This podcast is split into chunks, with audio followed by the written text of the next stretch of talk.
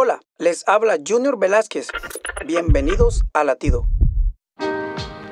Todo tiene su tiempo y todo lo que se requiere debajo del cielo tiene su hora. Eclesiastés 3.1. ¿Alguna vez has querido adelantar o atrasar el tiempo? Somos impacientes por naturaleza. A veces, aunque Dios nos revela su plan, en ocasiones tratamos de ayudarle para que el resultado sea más pronto.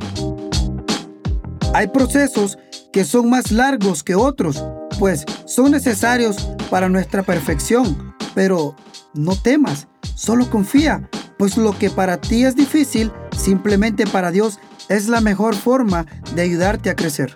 El tiempo de Dios es perfecto. No aceleres los procesos. Ten paciencia, que en su tiempo todo llegará.